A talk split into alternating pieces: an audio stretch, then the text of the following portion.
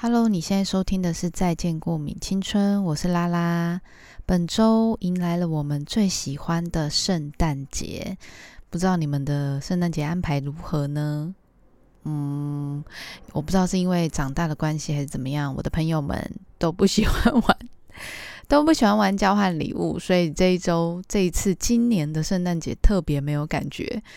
但我还是很期待圣诞节的来临，希望你们可以过一个很愉快的圣诞假期。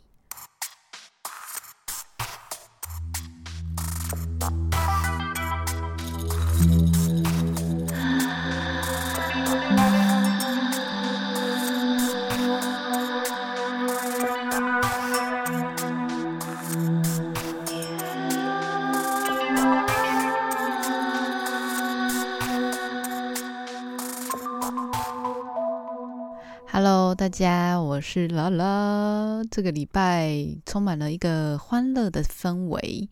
呃，不知道大家的行程怎么样呢？是不是都已经安排好，或者是其实在这个礼拜本周，诶，还没有圣诞节的时候就已经准备好要跟别人玩交换礼物了呢？呃，我不知道，就是像我一开始就是节目的开头讲的一样，就是我的朋友们都不想玩。然后 还是我真的是没有什么人缘，反正我每次就是要办活动，因为我每次都是那个呃主揪人，就是要看大家要不要玩，然后就是大家都兴致缺缺。我不知道，可能是因为大家已经不想再收到无印良品的礼物了吧？可是我其实其实觉得还是可以玩一些不一样的啊，我们还是可以买不一样，但是嗯，对，大家就是已经没有没有想要尝试的感觉了，所以我也只好。嗯，对自己自己就是买自己买给自己礼物好了。所以呢，这次呢，我就是在诶上礼拜的时候，我现实动态有 PO 一个，我收到了一个礼物，但这个礼物其实是我自己送给自己的，所以 它也不算是一个礼物啦，就是我自己就是想很久，我前面真的是想超级久。等下再跟大家开箱，说我买了什么东西。那一样按照惯例，我们要先感谢本周的赞助名单。那其实这个本周赞助名单呢，是在上一次上周我在录音录音完的时候就收到了。然后我就跟他讲说，抱歉，我的那个录音已经录音完了，所以我的赞助名单要帮你移到下一个礼拜。没有错，他就是我们的生爹。好，他的留言是：今日赞助餐点，菜市场买个食材，为自己做一份拿波里意大利面吧。有够疗愈，成功记得告诉我。祝你明年的目标都可以完成哦。好，在这边回复，我真的是不太敢吃拿破里意大利面。我虽然有分享说，因为就是在那个初恋的那一部，如果你还没有去看这一部日剧的话，麻烦大家在过年前一定要把它看完。你知道日本的冬天，就是你要享受在那个冬天的氛围里。所以如果你还没看的，赶快去看，因为它里面有一个桥段，就是在吃那个拿破里意大利面。但是其实呢，我是一个非常不敢吃番茄酱的人，就是例如说什么肉酱啊，就是红酱啊这种，只要是番茄底的，我是绝对不可能吃的。嗯，然后再加上呃，如果是因为像有以前我的同学就有很多人是那种酷爱呃番茄酱的人，就是番茄酱魔人。就例如说，他们可能在早餐店的热狗里面会加整包的番茄酱，就是直接倒进去挤进去，然后整包红色的，我都光想都觉得有点想吐。但是我发现喜欢番茄酱的人，就真的就是可以这么的疯癫，所以。我我我个人的部分是没有办法，但还是谢谢你的赞助。就是可能我可以去买一个白酱意大利面，就是意大利面的部分。但是因为白酱自己也很难做，所以就嗯，对，反正我就是可以去做这件事情。好，感谢本周的赞助。那这一周呢，就是可以进入到了一个愉快的假期日。呃，本周的圣诞节特别有氛围吧。就是可能因为天气的关系，今年的圣诞节，因为我们前一阵子不是都一直觉得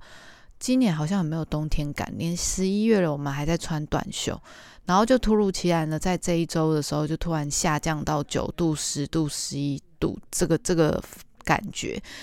然后甚至于我还想说，哈，我刚刚还在那边在录音之前还想说，我要不要先杀去 Uniqlo 买一件发热衣？真的好冷，坐在家里就是在发抖。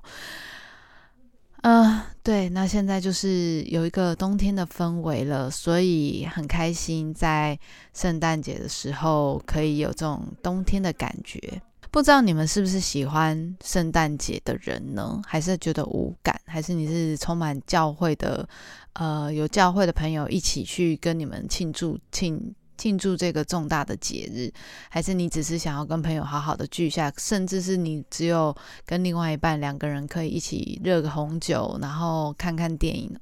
光想都觉得很舒服。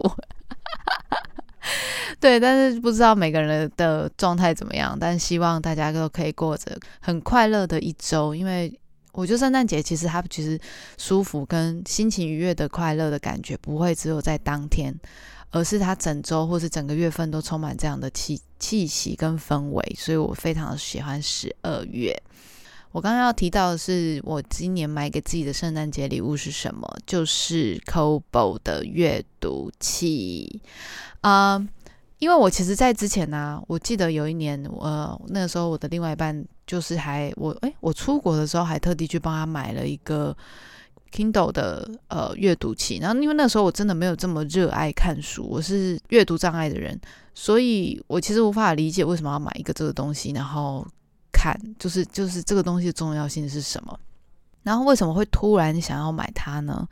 是因为可能因为最近就是工作关系，就是一直看着电脑，然后看着手机，然后无时无刻就是一直在三 C 的呃笼罩之下，然后好像休息的时间也好像没办法到达到一种休息的感觉。就是只要休息的时候，其实就是蛮想要看书的。可是很多时候想要去看书的时候，又觉得一定要挑某一些假日的时间才有可能去到书局，然后好好的选书。但选书也不一定是呃找得到你喜欢的书。你当下如果很想看一本书的时候，也很麻烦，你就是要排那个假，然后特地去到的书局去看书。所以如果我那个时候就在看书，那。电子阅读器到底哪里好？诶，我先讲，我没有叶配哦，我只是纯粹，我只是纯粹想要分享这个好东西，因为我自己个人呢是一个只要研究一个东西，我就会很。疯的人，就是我会早也看晚也看，我半夜都会一直看，然后无时无刻都会在看那个评比评测。所以关于这个电子阅读器，其实我也看了上百则的呃分析文啊，然后或是 YouTube 影开箱影片啊，然后就是有很多大大小小的呃开箱，然后评测，然后文章，然后价钱，每一个的拍卖网站。那我到底要买什么呢？其实我原本一直在一直在想说，到底有不有没有需要？因为我怕我就是把它一直放在那里，就是变成呃长灰尘的东西。毕竟 iPad 也是放在那边，就是如果没有想要画画的时候，我也是就是一直把它放在那里。所以我想说，不行不行，我就是要督促自己一定要开始看书，就是就是不要再一直拖到什么时候才要拿起来看。然后呃，我试用了一个礼拜之后，我真的觉得它对。你买了之后，你就会强迫自己真的要阅读。我像我买的那个乐天的，它可能就是每一天都会在呃他们的网站上面都会推出一个限定当日的九十九元的呃书籍，然后就会觉得说，哎，对，那我也也会促使这个动力，会想说每周来看一下，每天会看一下。呃，今天有什么样的书上架，然后很划算。第一次要买书的时候，我发现啊，它跟博客来好像不太一样，就是博客来书很便宜，然后它的书怎么偏贵？可是后来发现是，呃，还是一样，乐天还是一样，它会出它的活动，只是它会跟它会跟博客来不太一样，所以其实它还是有各各有各的优惠在啦。好，那电子阅读器是什么呢？可能很多人会不太不太知道，它其实就是用一种电子纸做的阅读器。那为什么不要用 iPad 要用阅读器？其实主要的原因是因为我们在用 iPad 的时候，就跟你用手机一样，有时候其实我们只是要读一个讯息或查一个资料，但是就会很熟悉的直接按到 IG 或是 Facebook 上面，就是直接划开，然后划完大概五分钟，想说，哎，我刚刚上一秒。我刚刚上一秒开手机的动力是什么，或我开 iPad 的动力是什么？我我是不是要查一个东西，然后就忘记？所以我觉得就是用 iPad 或者手机的时候，很容易就是会分心，跟很容易会忘记自己本来要做的目的是什么。可是因为电子阅读器它上面其实就真的是存放你的书，就是它没有办法其他的 App 在上面，所以它就是可以非常专注的在阅读上面。我觉得它最大最大的优点就是，因为我们在阅读三 C 产品的时候，通常都会有蓝光，就是 蓝光阅读久了，你的眼睛其实会非常疲劳，然后一一直那个光害就是照射着你的眼睛的时候，其实会非常不舒服的，尤其在长时间阅读下。那如果你是用呃电子阅读器的话，它其实是电子纸嘛，就是第一它的它可以调色温，第二它可以调光线，第三它没有光蓝光的这一个。这个状态会让刺激你的眼睛，所以在阅读上你会觉得非常的舒服。我个人是非常推荐，就是如果你有在阅读的朋友，我是觉得你很可以去买一台。那你要什么样的牌子呢？嗯，对我说我要做评测，我还没开始。但是我我前几天去台中的时候，我有把每一就是他有一家。一家专门在卖电子阅读器的店，然后我去看了一下其他的实体机，我真的觉得有差。就是当然看完评测之后呢，我觉得可能很多人会想说，哈，那我还是不是很确定，因为每一台都有它的优缺点嘛。我觉得最推荐的是，你们一定要到现场去看每一台，你喜不喜欢它的，例如说大小啦，它拿在手上的质感啊、重量啊，然后它电子纸的材质你喜不喜欢？像文石的，它的摸起来的，呃，感觉就很像是荧幕，就是很像玻璃的荧幕，我就不太喜欢。那我比较喜欢电子纸的这个感觉、感触这样。呃，所以就是看每一个人，就是如果你们很喜欢。因为我怕这一集听起来太像叶配开箱文，所以我就是大概讲一下重点，然后很推荐大家可以购入。以上分享完我的呃电子阅读器的的心得文。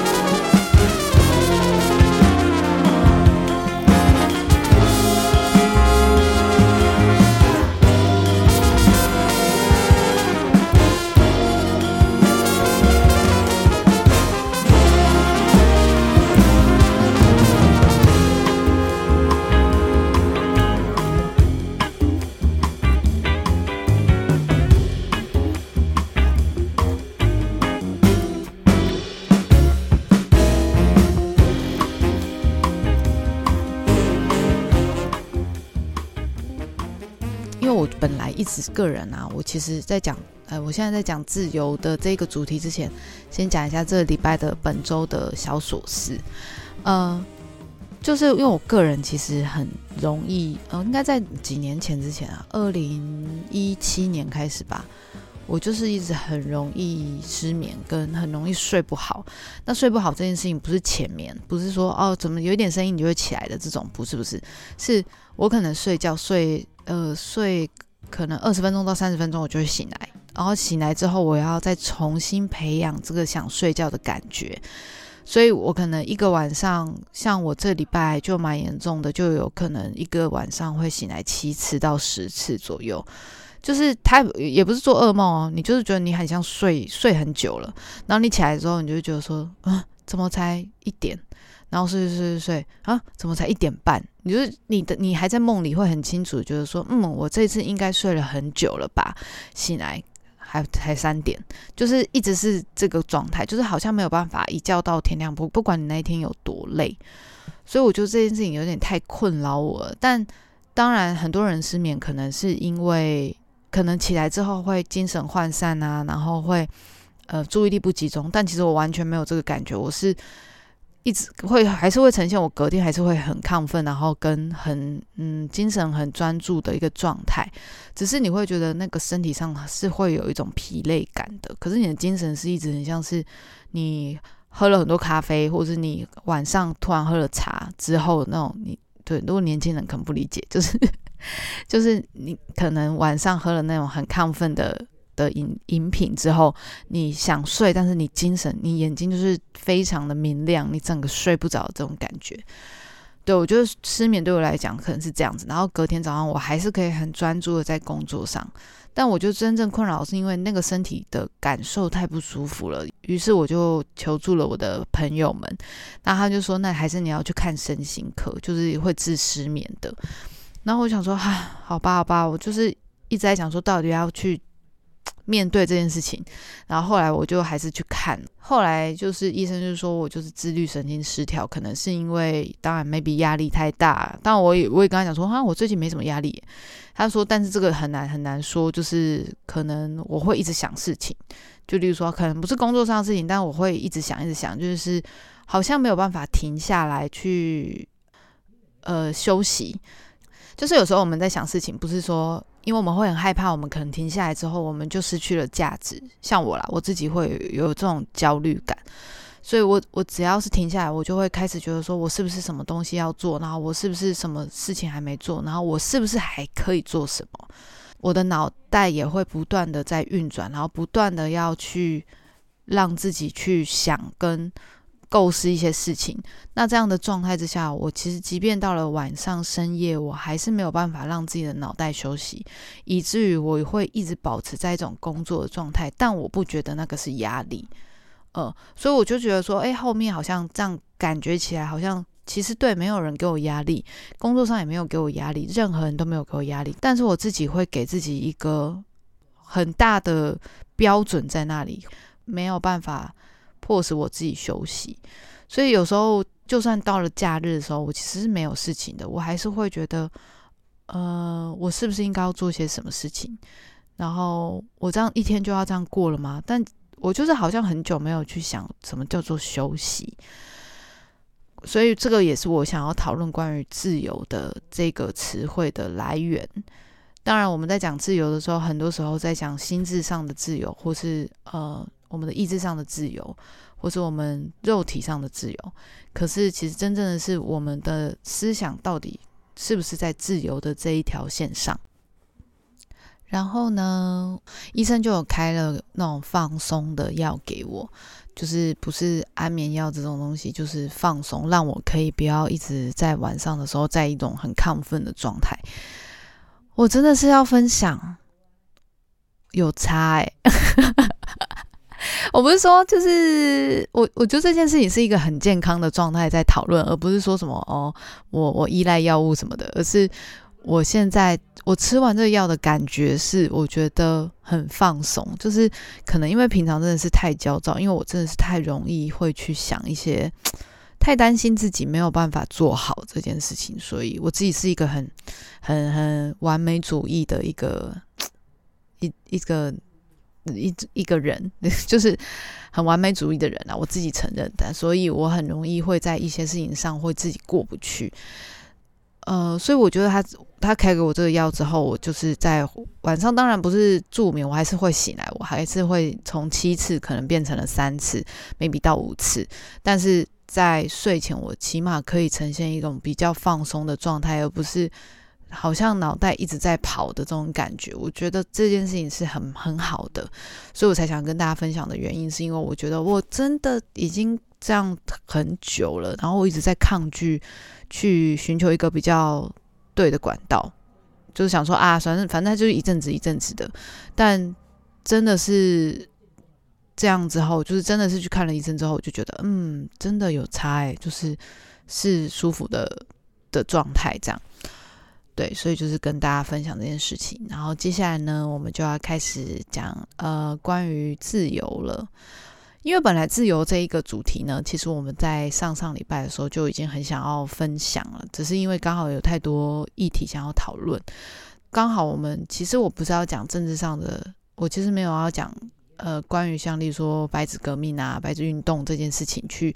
讲述到底什么是自由，但其实有时候我们也在每次到了前一阵子的选举的时候，也是会在想说，到底自由这件事情对我们来说。重要的点是什么？假设如果是自由跟财富，那你会想要是哪一种？假设他的自由是你没有办法，就是可能像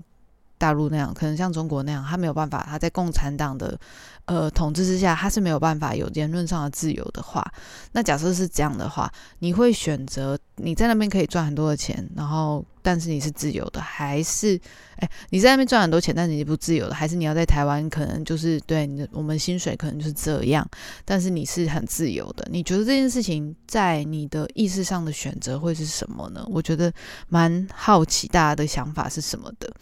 今天才看了一本书，他是在说。呃，新时代的年轻人，就是在千禧千禧后年轻人，他们其实离自由不自由的这一个压抑的年代，其实是非常远的，离战争的时代就是更远，所以他们更难理解所谓的压抑跟不自由的这个状态是什么？为什么压抑跟不自由？自由这真的有这么重要吗？因为他们没有没有办法理解以前的不自由什么状态。像我们，我觉得我虽然离。战争也是有一段距离，但是我们其实都有经历过法禁的那个年代。那我就在那个年代里面，呃，最明显的应该就是我们不能跟别人不一样。也就是说，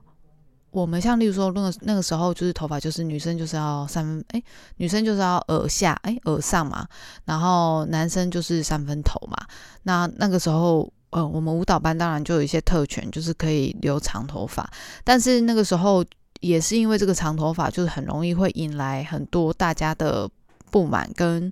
呃排斥，就是觉得舞蹈班为什么都有这个特权，然后他们为什么都可以不用穿我们的，就是跟大家一样的衣服，我们就可能就是会穿队服啊，穿班服啊，穿水裤啊，可是为什么他们就是一定要穿那个制服体育服，然后没有办法穿自己的班服这样？那为什么我可以留长头发？就是这是最最大最大那个时候我们的宇宙不同，但是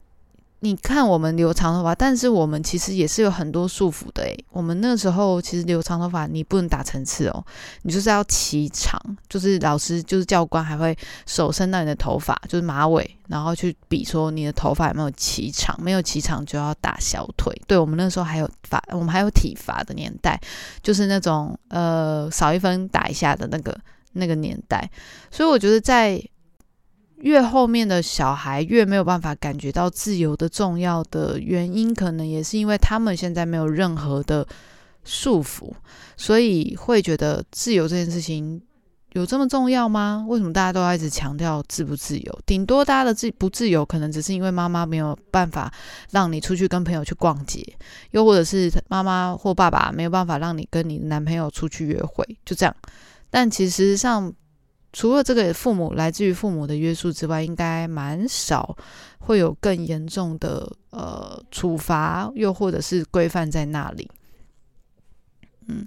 所以呃，其实我觉得真正的自由其实是不是来自于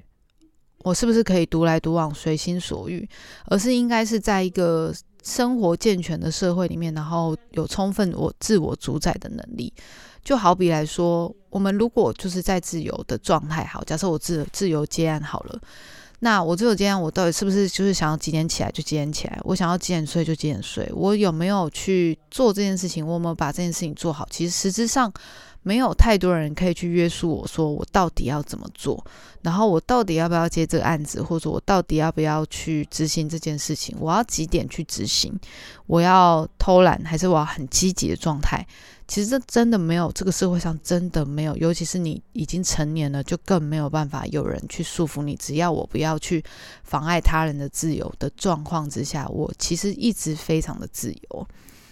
但是在这个状态里面，我不知道如果在大家你们是一个自由工作者的话，你们可能更会感受到，有时候自由这个东西，它还是需要某一种的管束跟某一种的规范在那里，你才能凸显自由的美好。也就是说，如果今天我今天没有在一个规范的状态之下，我想睡就睡，那我就睡了三天，然后我就没有工作，我就完全没有任何的进度，我也没有生病，我就是想说，我就想发懒，然后到了三天之后再做。那到了三天之后再做，那这个的进度跟影响你整个后面的人生，那你觉得这个自由对于你来说是好的吗？就是这个呈现，这个最后的结果跟结论会是好的吗？所以我觉得这件事情也蛮蛮需要去被做讨论的。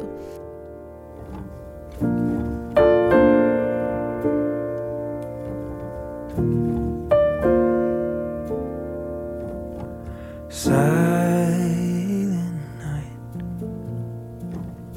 holy night,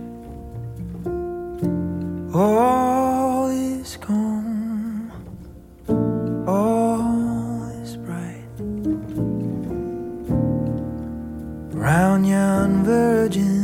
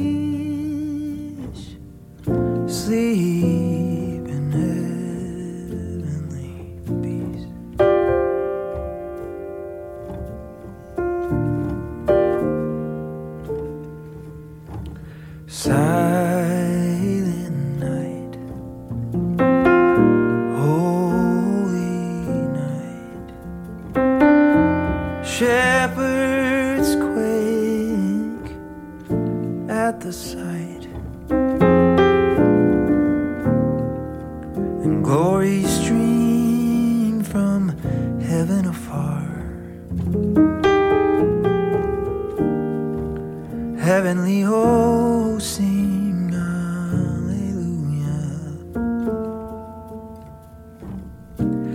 Christ the Savior.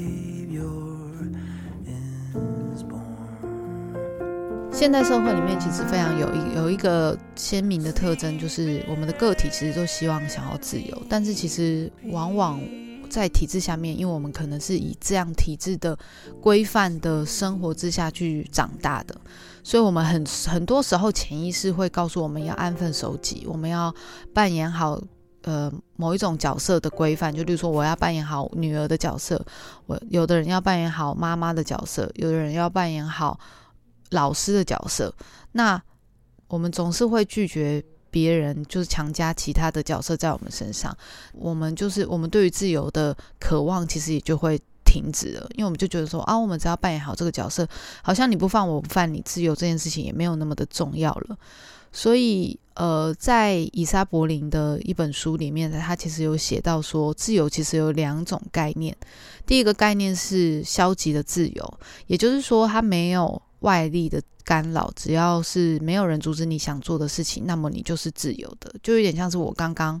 讲的，如果今天是自由工作者的话，其实没有外力可以去干扰我，我到底想要做什么。但是其实就算是这样，其实我拥有了消极的自由，也不见得会事事如常所愿。我如果今天是孤独一个人在沙漠里面的话，的确有拥有绝对的消极自由，但是我也活不久，因为我没有时间去做想做的任何事情。所以这个时候，我真正需要的应该是所谓的积极自由，能让我实现或是自理的尽上我自己的责任。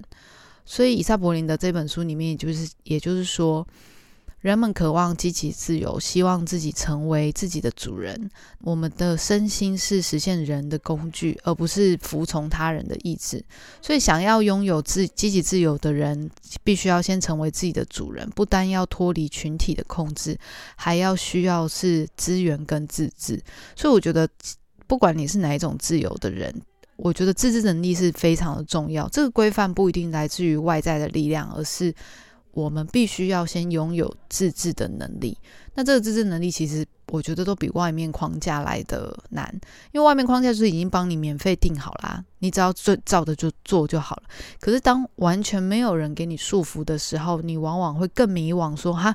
那我现在要怎么办？我我现在要从哪里开始？我现在要从哪一个步骤先？我没，我今天没有规则说明书了。那你你如何组装这个东西，都是以你的方式组装而成。但通常我们在这个的时候，因为我们已经在体制的状态之下，太多人告诉我们所有事情应该要怎么做了。但当你把你放到一个完全没有规范的地方的时候，你反而会更加的无助。所以，就是就像他刚刚书里面讲到的是，呃，如果我们在荒漠之中，就是必须，我们就必须要想方设法的去跟外面的求助，等待外面的人来帮助我们脱困。如果我们的天性就是那种很脱缰，就是一直都受着脱缰的激情，就是想想怎样就怎样的状态去奴役，那么其实就不是自由的。因为真正的自由，其实真的都不是随心所欲。因为我们随心所欲，就会毫无毫无规范、毫无条理的去进行任何事情。如果我们今天的自由是为所欲为的话，我们没有其他人的。协助我们的基底在的话，我们其实一直没有办法重获真正的自由。也就是说，天下没有白吃的午餐，然后自由也是如此。没有后盾，我们也可能没有努力，也没有自由。你们觉得自由是什么样的样子呢？呃，来回复几个听众的问题，他们对于自由的想法。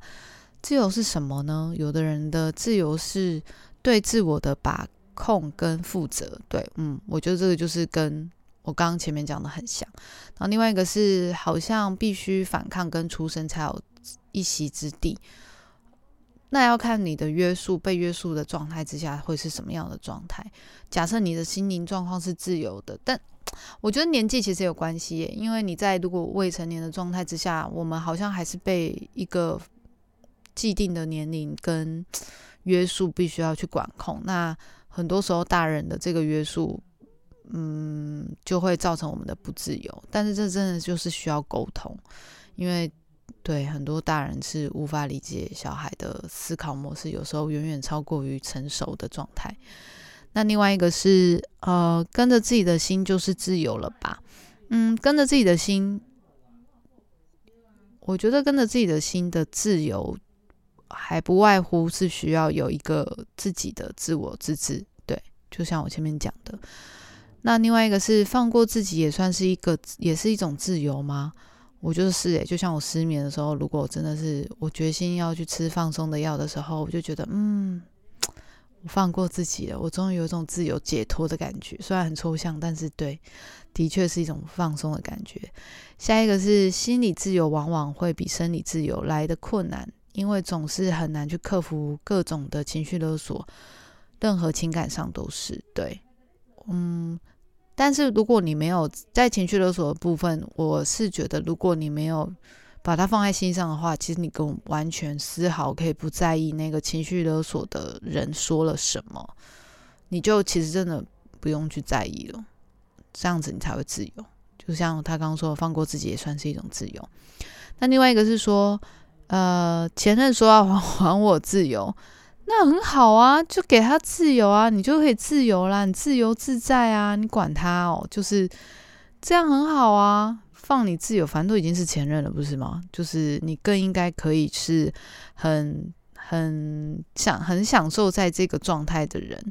而不必去还在说哈，他就要这样放我走吗？不要有那种不甘心，不需要，就是 let you go，就是 let me go，也是，就是不用太放在心上。好啦，本周的自由就是来到了这里，希望你们可以好好的去思考一下关于自由是什么呢？然后也希望大家可以在这一个圣诞周末假期，可以拥有一个很自由自在的圣诞节，不用受任何的约束，你想怎样就怎样，你想要跟朋友就跟朋友，你想要自己就自己，你想要所有的事情就是就单凭你的个人意志去告诉你。你应该想要有什么样的生活？嗯，希望大家在圣诞节的时候有一个美好平安的夜晚。天气冷了，记得要多多穿保暖哦。不管你是南部的朋友，还是北部的朋友，还是国外的朋友，希望大家一切平安，圣诞节快乐，拜拜。